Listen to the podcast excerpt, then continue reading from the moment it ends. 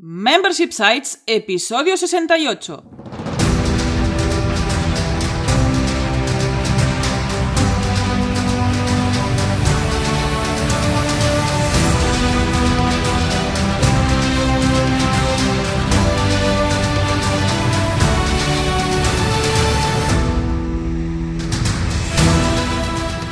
Días, ¿qué tal? ¿Cómo estás? Bienvenido y bienvenida a Membership Sites, el podcast en el que compartimos contigo todo lo que sabemos sobre Membership Sites, ingresos recurrentes y negocios de suscripción. Tras el micro, servidores de ustedes, Jordi García Cudina. Hola, ¿qué tal? Y Rosa Suñé Barniol, cofundadores de Bicicleta Studio, nuestro estudio de diseño y desarrollo WordPress especializado en Membership Sites. Buenos días, Jordi, ¿qué tal? ¿Cómo estás? Pues aquí estamos, encantado de la vida, con muchas ganas de seguir aprendiendo, seguir reconociendo, seguir descubriendo sobre Membership Sites. Pues venga, nos vamos a poner hoy con el diseño, porque en este 68 episodio de Membership Sites te contamos cómo lograr un buen diseño para Membership Sites orientado a la conversión. Pero antes, recuerda que en Bicicleta Studio somos especialistas en Membership Sites. Por eso te ayudamos a conseguir ingresos recurrentes creando la web de tu negocio de membresía para que viva realmente de aquello que te apasiona. Entra en bicicleta.studio y cuéntanos tu proyecto. Juntos haremos realidad tu membership site. También antes de pasar al tema de la semana, vamos con el patrocinador. Ya sabes que el patrocinador de esta y las próximas semanas es witopi.com, un servicio de hosting especializado en WordPress. Hoy vamos a ver algunas de sus ventajas. Una de las cosas que no se enamoran de Witopi es que te permite empezar a trabajar con WordPress desde el primer instante en el que rellenas los cuatro campos de formulario del registro. Desde ese momento dispones de un panel diseñado para poder gestionar de forma muy simple tus sitios WordPress y los de tus colaboradores. Algo tremendamente práctico es que puedes compartir un sitio web con tus colaboradores y darles acceso al administrador de un determinado WordPress sin tener que intercambiar usuarios y contraseñas. Es muy fácil, ya ves. Es el llamado sistema Single Sync On. Básicamente te permite usar el sistema de acceso de Witopi para poder gestionar con un simple clic todos los WordPress que tienes bajo control. Ya ves que es muy simple y muy muy recomendable. Así que te animamos a probarlo. Así que tenemos una oferta especial para los oyentes de este podcast. Regístrate en witopi.com barra bicicleta estudio y consigue gratis 40 euros de hosting especializado en WordPress. Tus cuatro meses de seguridad, velocidad y gestiones en un solo clic, sin problemas, sin permanencias, sin compromisos. Entra en witopi.com barra bicicleta estudio y empieza a disfrutar de un hosting especializado de verdad. Y ahora sí, no perdamos más tiempo y vamos con el tema de la semana, porque te contamos cómo lograr un buen diseño para Membership Sites orientado precisamente a la conversión, porque no todo lo bonito a veces vende. Efectivamente. Hoy tengo que decir que estoy muy contento, ¿eh? Estoy muy contento porque vamos a hacer un monográfico hablando solamente de diseño. Y qué importante es el diseño, ¿eh? porque muchas veces nos lo encontramos uh, con proyectos, con uh, conocidos, con contactos, con clientes, uh -huh. que quizás todavía pues no somos conscientes de la importancia de un buen diseño, ¿no? teniendo en cuenta que un buen diseño no es solamente que sea bonito, porque el concepto bonito es muy relativo, ¿verdad? Y en este podcast, en este episodio, Rosa nos va a hacer un monográfico completo de cómo lograr un buen diseño para nuestro sitio de membresía, para que convierta, que al fin y al cabo, en general, es el objetivo principal ¿no? de cualquier sitio de membresía. Puede haber alguno que pues no sea eso, ¿no? Pero en general, lo que queremos es, en nuestros sitios de membresía, es que convierta, que consigamos clientes, que consigamos suscriptores. Uh -huh. Así que yo me pongo los cascos de aprendiz, todos juntos vamos a aprender a ver cómo podemos lograr este buen diseño para nuestros sitios de membresía. Bueno, lo vamos a intentar. Y también una cosa que tenemos que tener en cuenta y es que muchas veces no vamos a tener ese diseño definitivo solo lanzar el proyecto. Uh -huh. ¿Qué quiero decir con eso? Pues que tú puedes empezar con un diseño mínimo, o sea, un diseño mínimo viable precisamente, y no liarte a crear creatividades, a crear cosas muy, muy, muy trabajadas sin saber si tu membership site va a funcionar, por claro, ejemplo. Tiene mucho que ver con lo que generalmente decimos aquí en el podcast, ¿no? Que generalmente recomendamos a nuestros clientes, a no ser que sea un tipo de cliente específico que ya tenga mucha comunidad, que uh -huh. tenga mucho, mucho validado, entre comillas, siempre recomendamos empezar lean. Empezar lean en cuanto a las funcionalidades uh -huh. y, desde luego, empezar lean con el diseño, ¿verdad? Porque precisamente este diseño, si tú no tienes una marca corporativa muy, muy ya conformada, pues se va a crear a medida que tú vayas evolucionando con tu proyecto. Efectivamente. Y así vamos a poder incorporar, pues, todas las cosas sobre ti, sobre cómo quieres explicarte y además sobre a quién te diriges, cómo va a ser tu público objetivo para conocerlo mejor y, y incorporar ese público también a tu marca, a cómo comunicas tus cosas. Bueno, vamos allá, vamos no a, a- a empezar. Lo hemos, eh, de hecho, lo has ah, distribuido en varios puntos para Sí. que todos lo podamos entender, así que cuando quieras, vamos a empezar con el primer punto. Exactamente, vamos a ir paso a paso, que es más o menos cómo lo realizamos en el estudio y también cómo se suele realizar pues en todos los estudios, digamos, ¿no? Porque es empezar desde la estructura, desde la base y ir evolucionando ese diseño. ¿Y qué es lo primero que vamos a pensar, que vamos a, a desarrollar? Los colores, No, esto Eh, precisamente no es lo primero. la tipografía, las Aquí imágenes. Yo creo que me viene de, de mi pasado arquitectónico. Vamos a empezar por la arquitectura de la información. ¿Y esto qué es? Me dirás. ¿Qué pues es? ¿Qué es? ¿Qué es? esa estructura, ese esquema funcional, ese flujo de navegación que deberías pensar cómo van a interactuar tus usuarios dentro de tu web.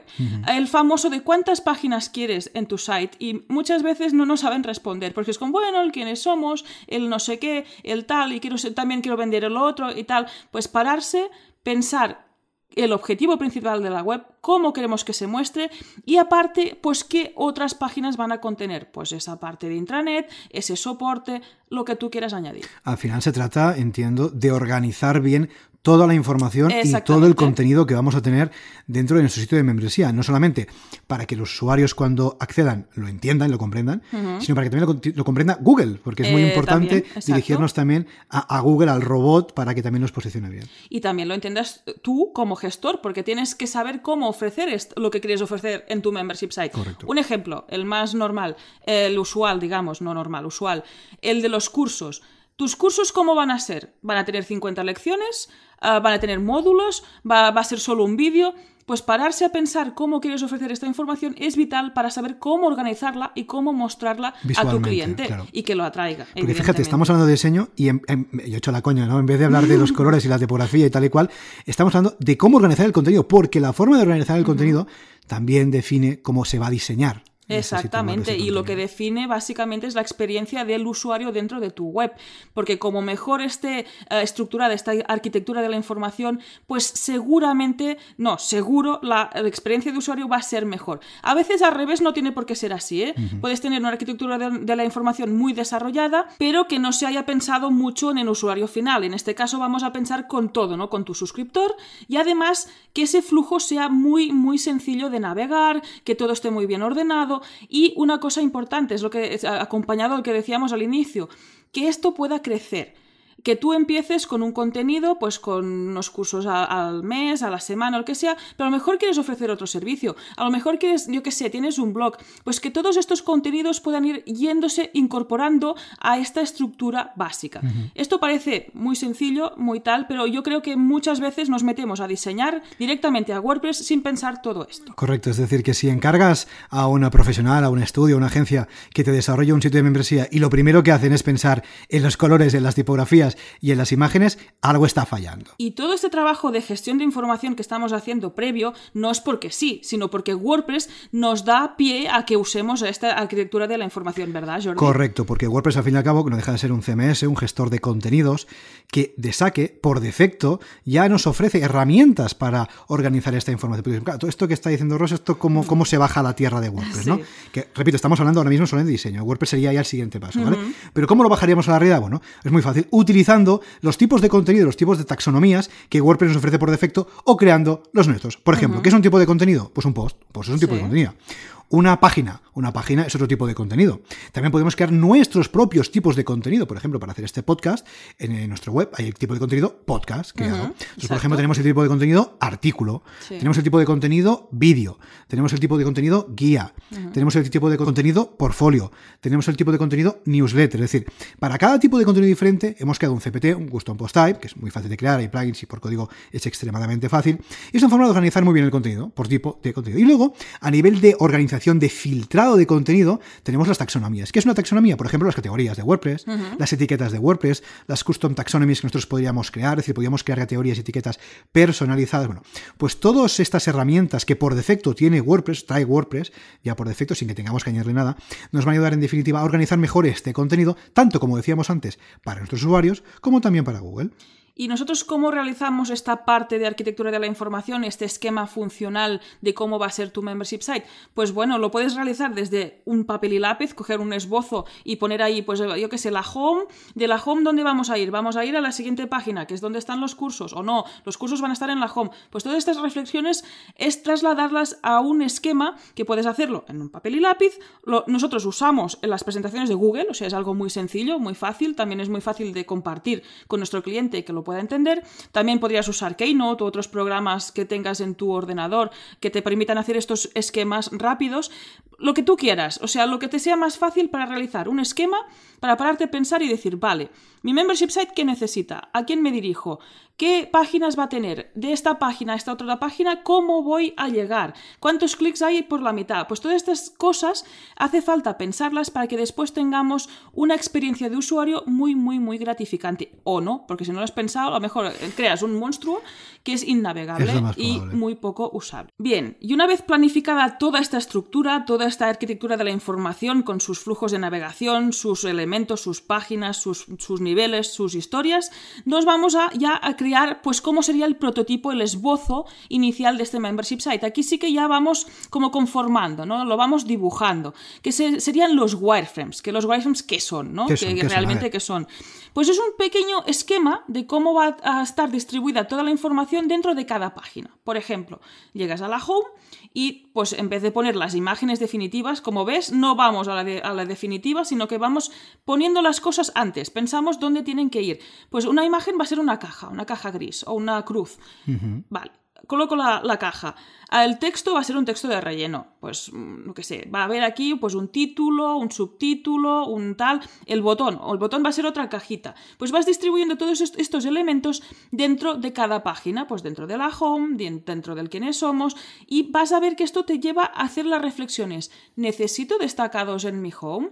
¿Necesito que el botón del CTA esté más arriba o más abajo? Ahí puedes mover todos estos elementos sin que tengan ningún aspecto visual, porque a veces nos de lo que es el objetivo final y irlos situando de forma estratégica para que tengan sentido. O sea, tienes que imaginarte los wireframes como una estructura de como la organización, mejor dicho, de los contenidos, como la estructuración de los contenidos, como una serie de cajas pintadas habitualmente de gris o quizás totalmente de color blanco, transparente, que sirven para organizar el contenido dentro de las distintas páginas de tu sitio web, como decimos, totalmente, vamos, sin imágenes, sin colores, sin texto, totalmente, ¿cómo lo podríamos decir? Imaginario. Es, un esqueleto Estás creando el esqueleto de tu membership site.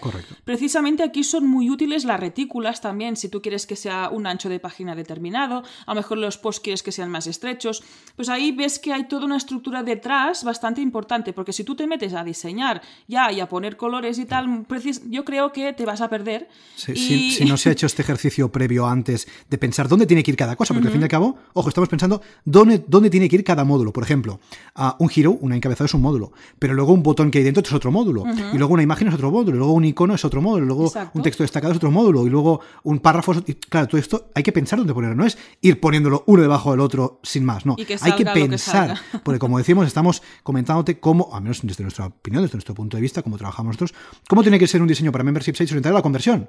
Y si esto es nuestro objetivo, que luego veremos cómo lo hacemos más concretamente nosotros, hay que pensar dónde tiene que ir cada elemento para conseguir este objetivo. Y esto además es vital si el theme que, que queremos desarrollar va a ser a medida, porque estamos creando nosotros esta estructura y esta estructura responde a un objetivo que se nos ha planteado con la web.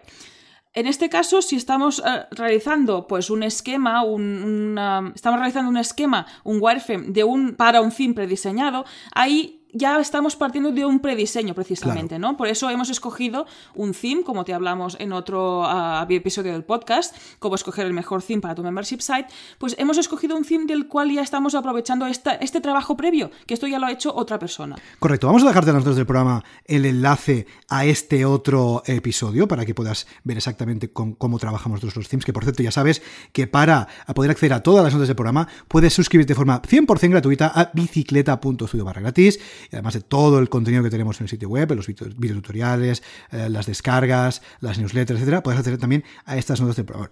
Pues como decíamos, claro, evidentemente aquí tenemos que tener algo muy en cuenta. Si partimos de un tema prediseñado de WordPress, una plantilla prediseñada, un theme prediseñado, hay trabajo que ya está hecho. Porque por eso alguien se ha dedicado a pensar cómo tenía que ser ese theme, lo ha diseñado y el desarrollador pues lo ha desarrollado. ¿de acuerdo? Y tú lo compras o te lo bajas del repositorio o lo que sea. Lo que no tiene mucho sentido, que eso sí que lo hemos comentado alguna vez aquí en, el podcast, es comprarnos un tema prediseñado que ya está parido, construido, pensado de una forma determinada y nosotros cargarnos ese diseño, cargarnos esa estructura, porque es algo que alguien ya ha pensado para conseguir un objetivo. Entonces, lo que tenemos que hacer es buscar, intentar buscar el tema que más se adecua a lo que nosotros queremos conseguir. No es pillar el primero que encontramos o el que nos parece más bonito porque tiene las fotos más bonitas y machacarlo, porque recuerda, esto lo comentamos también.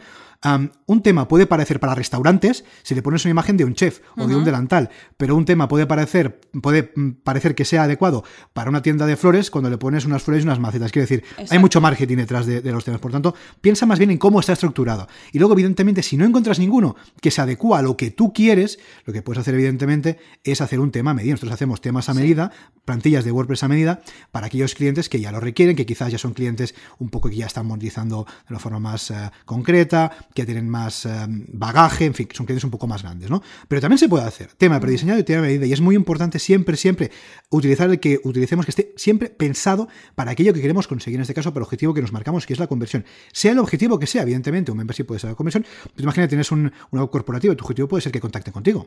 O tienes una web de marca personal, tu objetivo puede ser que se suscriban a tu newsletter. Bueno, pues es importante a nivel de WordPress, a nivel de tema, a nivel más técnico, que elijamos el tema que más se adecua a nuestro objetivo y que sobre todo, sobre todo, si optamos por un tema prediseñado, como bien acaba de decir Rosa, y un trabajo que ya está hecho, que, que el diseñador ya ha hecho.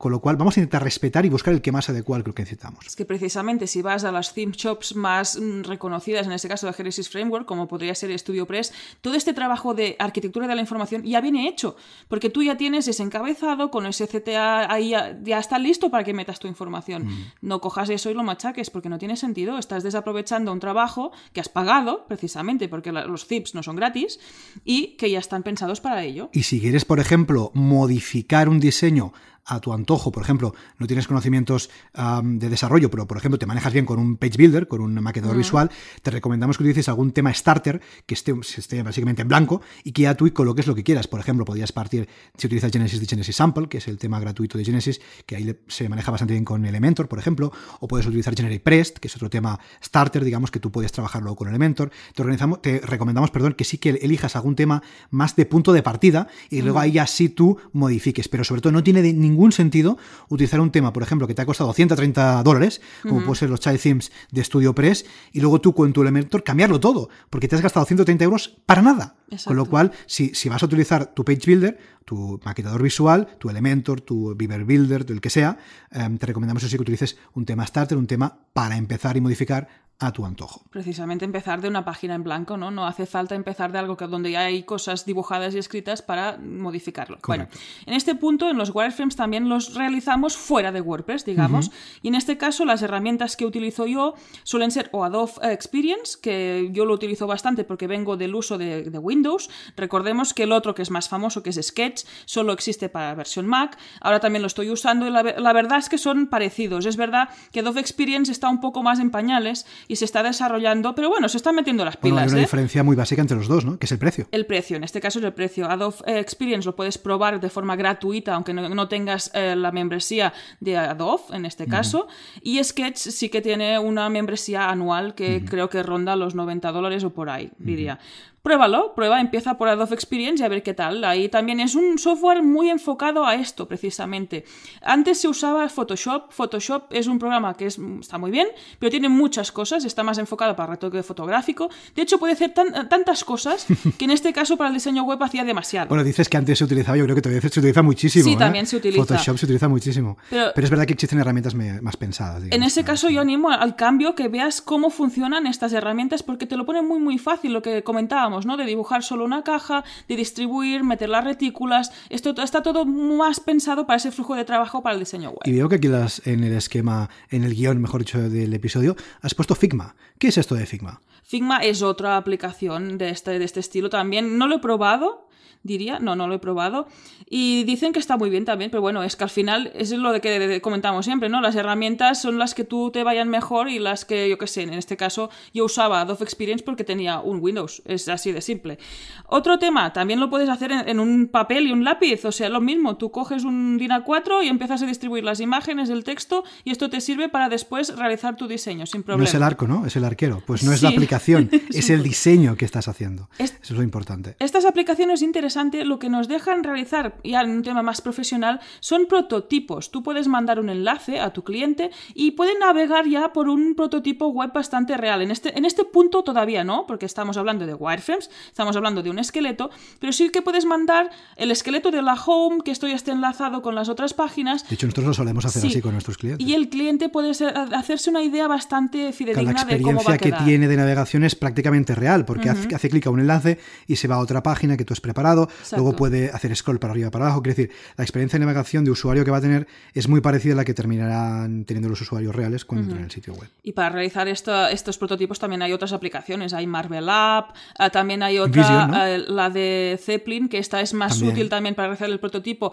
y para compartir con el desarrollador, porque en este caso ahí te, ya te pone los, tamaños, los estilos y demás. Esto, esto ya son cosas más técnicas. Esto lo de Zeppelin lo utilizamos en, uno de los cursos que, que hemos hecho para boluda.com, creo que el curso de PSD AZIM, precisamente, utilizamos Zeppelin, que es una herramienta bastante interesante. Pero en este caso, por ejemplo, Adobe Experience te permite crear este prototipo y distribuir este mismo enlace, el mismo, no hace falta tener dos aplicaciones como serían Photoshop y Zeppelin aparte. Bueno, ya no me enrollo más. La parte de los wireframes. Una vez tenemos este esqueleto ah, dibujado y validado con el cliente, importante, porque venimos de definir un esquema funcional, de tener un objetivo, que es el objetivo del cliente, saber qué queremos, qué queremos conseguir con el membership site, definimos el esquema funcional y esto lo trasladamos ya, lo dibujamos encima de estos esqueletos. Ahora sí, ¿no? Los colorines ahora sí, ¿no? Venga, vamos. Ahora vamos a por los colorines. Pues una vez validados estos wireframes, vamos a poner la identidad visual del proyecto. En caso de que exista, porque muchas veces tenemos el tema de que no existe. Ahí también siempre somos de empezar desde cero, menos es más, empezamos con lo básico, definimos pues un color, una tipografía que pueda encajar con el proyecto, si no existe, si no, cogemos el, manual de identidad corporativa, que eso es lo que tendría que tener cualquier marca que ya tenga cierto recorrido eh, online o fuera del online, digamos, y ahí sí que aprovecharíamos esos colores, esta tipografía que ya ha definido otro profesional del diseño, como es en la parte corporativa. Si no es el caso, pues bueno, nosotros empezamos a escoger, porque, ojo, el diseño web no es más que otra de las patas de ese diseño corporativo, porque tú puedes necesitar una tarjeta o no, necesitas una es otra aplicación, ¿no? digamos, de ese diseño. Una aplicación podría ser una tarjeta, otra podría ser un flyer, otra puede ser un banner y otra puede ser una web. Sí, es otra parte de este diseño de marca, la identidad visual que puede tener tu proyecto en general. Bien, pues partimos de estos wireframes y a los le metemos los colores, la tipografía, la imagen. Claro, si tú tienes también un, un, estilo propio de cómo van a ser tus creatividades, tus imágenes, pues también se incorpora. Si tú tienes tus iconos propios, se va incorporando al proyecto para tener ya este prototipo. Importante, si en este punto tenemos el contenido definitivo que va a ir a la web, es genial y vamos a hacer una fiesta porque normalmente no pasa.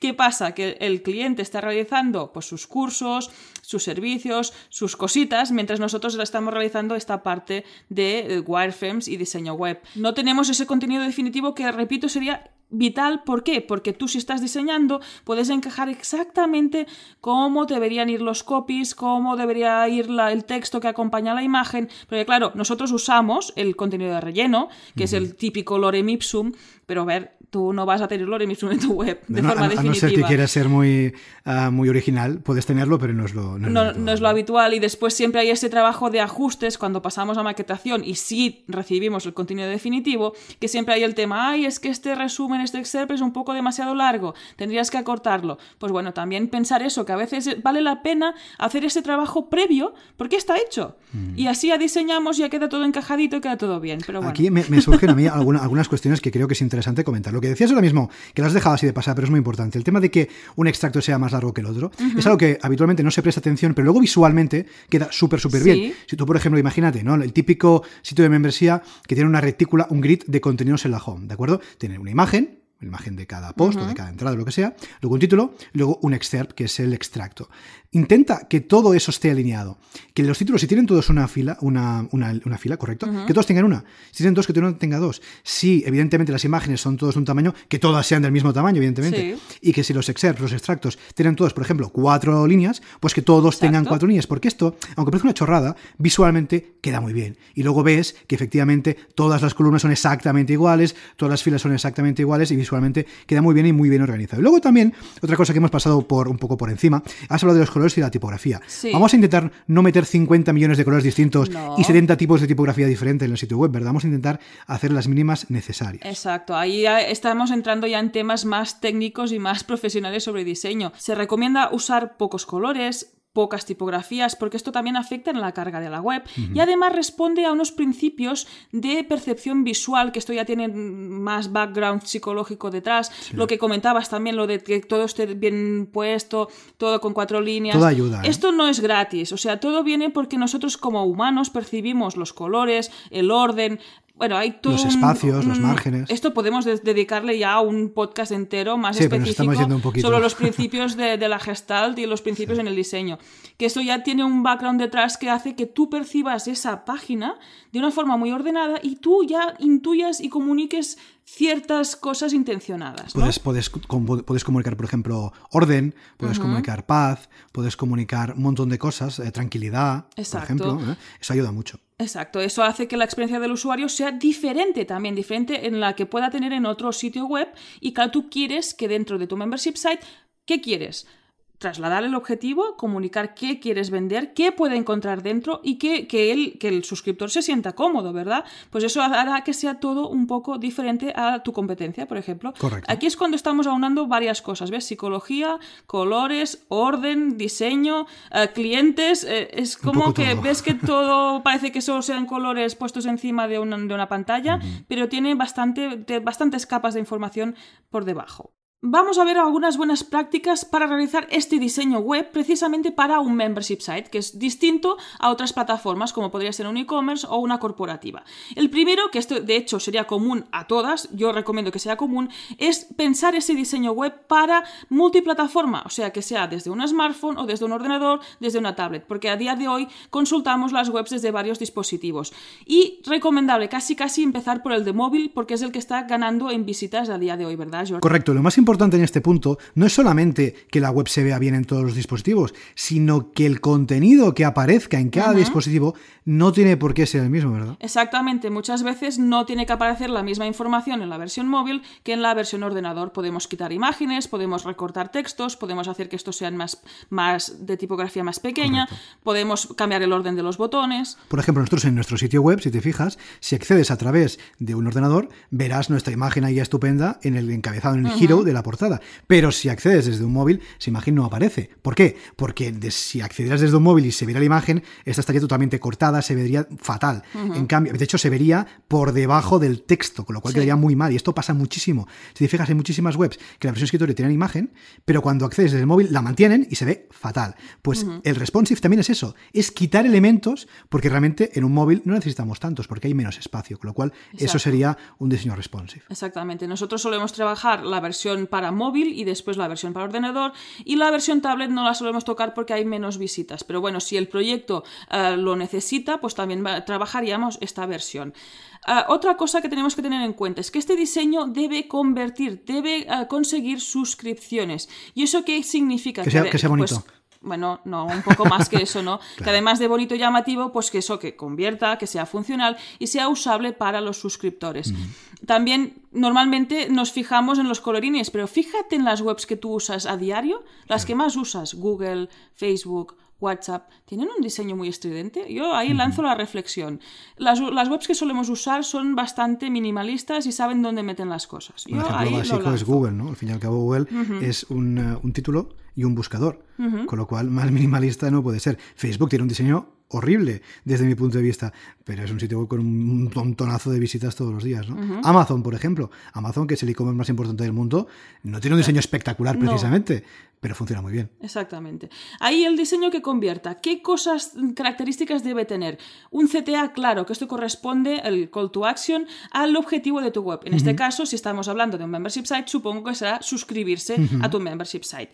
Otra regla, vemos las webs a, un primer vistazo, dos segundos. En ese primer pantallazo deben aparecer de qué va tu membership site, porque si no, a la gente que te encuentre por Google y no te conozca por las redes o no sea parte de tu comunidad, no va a saber de qué va tu web y si va a ir. Siempre entramos y salimos. Lo que es muy importante es que en estos dos segundos, tres segundos como máximo, tu usuario, tu suscriptor, sepa exactamente de qué va tu sitio de membresía, qué estás ofreciendo. ¿Ofreces un servicio, un producto, una comunidad, un contenido, lo que sea. En dos, tres segundos tiene que saberlo, con lo cual, evidentemente, en dos, tres segundos tu usuario no va a hacer scroll infinito a ver qué tienes. Con lo cual, en esos primeros 700 píxeles, el above default que se llama, ¿no? Sí, en ordenador. Debe aparecer esa información esencial para que todo el mundo sepa lo que existe en tu membership site.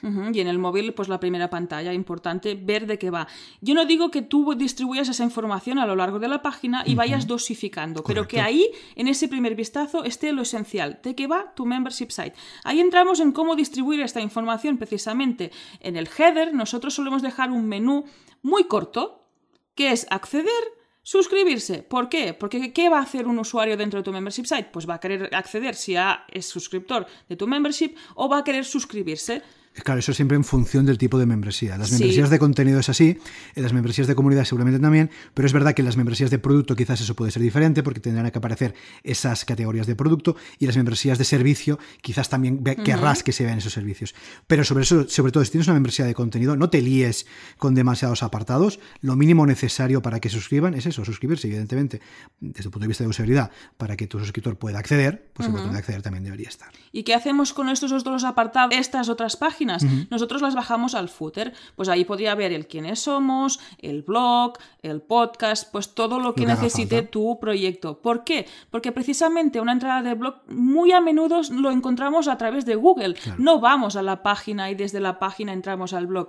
Si es tu caso, en ese caso sí que lo pondríamos arriba. Ahí es analizar en tu caso concreto, ¿qué es lo que más necesitas? Claro, porque si te fijas en realidad todos estos, todo esto es marketing de contenidos, al fin y marketing, ¿no? Que comentaba Rosa, podcast, eh, vídeos, artículos, lo que sea. Claro, al fin y al cabo, esto está pensado, este contenido, para atraer usuarios desde Google, desde donde sea, en este caso, a tu sitio web, a tu sitio de membresía. No para que en tu sitio de membresía se pierdan leyendo posts de tu blog o se pierdan escuchando tu podcast en vez de suscribirse. Tú lo que quieras es que se suscriban. Luego ya, si luego quieren ver eh, pues, eh, tus podcasts o lo que sea, genial. Pero en un principio no quieres que se vayan al podcast, lo que quieres es que se suscriban, con lo cual todo este marketing de contenido está hecho para atraer estos suscriptores desde los buscadores, desde las redes sociales hasta tu sitio web. Por eso nosotros recomendamos, evidentemente, depende del caso, pero recomendamos que nos estén lo más visibles posibles. Y evidentemente, ya que hablamos de redes sociales, fuera de las redes sociales, por el amor de Dios, fuera del header, eso como mínimo, y en el footer, y, y que no se vean mucho, sobre todo. Porque es lo que decimos siempre. Tú no quieres tener 50 millones de seguidores en Twitter o en Instagram.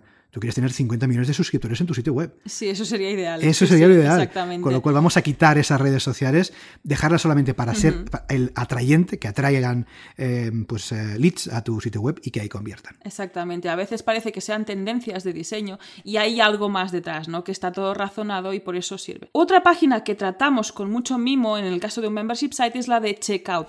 Porque en este caso, a diferencia de un e-commerce, por ejemplo, no usamos el carrito. ¿Por qué? Porque normalmente vas a comprar una suscripción en cada caso. Repetimos, si en tu caso tenemos un híbrido en el que hay membresía y también vendes productos aparte, eso sería otro caso a, tratar y ahí a lo mejor sí que introduciríamos ese carrito porque también hace que el usuario sepa, tenga el control sobre lo que está, comprando, ¿no? si quiere cancelar algún producto puede hacerlo.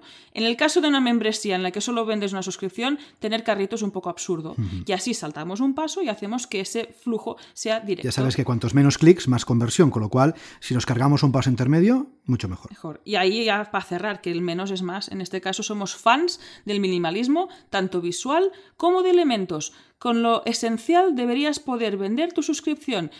En el caso de que tu marca evolucione y necesites más, pues siempre se puede añadir un sitio web, un sitio de membresía, está vivo. Esto es como los plugins. ¿eh? Empieza con los mínimos, siempre vas a poder añadir más plugins, pero no empieces con 30 plugins en tu sitio web, empieza con los mínimos necesarios. Si te fijas, nosotros seguimos el... Siempre comunicamos, hey, hemos lanzado un nuevo rediseño de tal página, de nuestra página propia, ¿eh? hemos tocado no sé qué. Pues esos pequeños cambios los puedes ir realizando pues a medida que tu negocio crezca y evolucione. Una vez esté validado, es lo que decimos siempre, ¿no? Siempre estás a tiempo de mejorar, siempre estás a tiempo de crecer. Esto es como los multidiomas que a veces comentamos, ¿no? Si te en más de un idioma, evidentemente tú puedes empezar con 30 idiomas si quieres, pero quizás lo más razonable, a no ser que lo tengas clarísimo, que tu público va a ser eh, internacional, puedes empezar con uno y siempre vas a poder modificar y añadir, en este caso, un idioma de tu sitio web. Pero tanto desde un punto de vista de coste como desde un punto de vista de gestión tuya propia del sitio de membresía, quizás vale la pena empezar con uno y siempre estás a tiempo de crecer. exactamente. Como ves, este diseño web es lo que sucede precisamente fuera de este WordPress, que es el que va a conformar tu membership site. Lo ideal, ideal, ideal es realizar este prototipo, esta maqueta web, lo más real posible, donde puedas ver su estructura, su navegación y su aspecto visual. Así podemos validar con el cliente o puedes validar contigo mismo o con... A lo mejor podrías hacer un test con tus usuarios, tus posibles eh, suscriptores y ver cómo lo ven, si la navegación les parece bien y ahí ya meternos de lleno a la maquetación Correcto. Ahí está, eso sería trabajo para Jordi para otro episodio. Esperemos que el episodio de hoy os haya sido útil y que de esta forma sepáis cómo diseñar vuestro membership site o al menos cómo pedir que diseñen el vuestro. Así que hasta aquí el episodio 68 de Membership Sites. Recuerda que puedes encontrar todos los enlaces mencionados en bicicleta.studio barra 68. Gracias por tus valoraciones de 5 estrellas en iTunes, por tus comentarios me gusta en iVoox, por seguirnos en Spotify, por compartir este episodio en las redes sociales y por suscribirte en bicicleta.studio barra gratis. Gracias a tu apoyo, juntos podremos llegar a más emprendedores y ayudarles a obtener ingresos recurrentes gracias a su propio negocio de membresía. Así pues, nada más por hoy, nos escuchamos este sábado con una nueva entrevista a un emprendedor que ya tiene su propio negocio de membresía. Así que, hasta entonces. Adiós.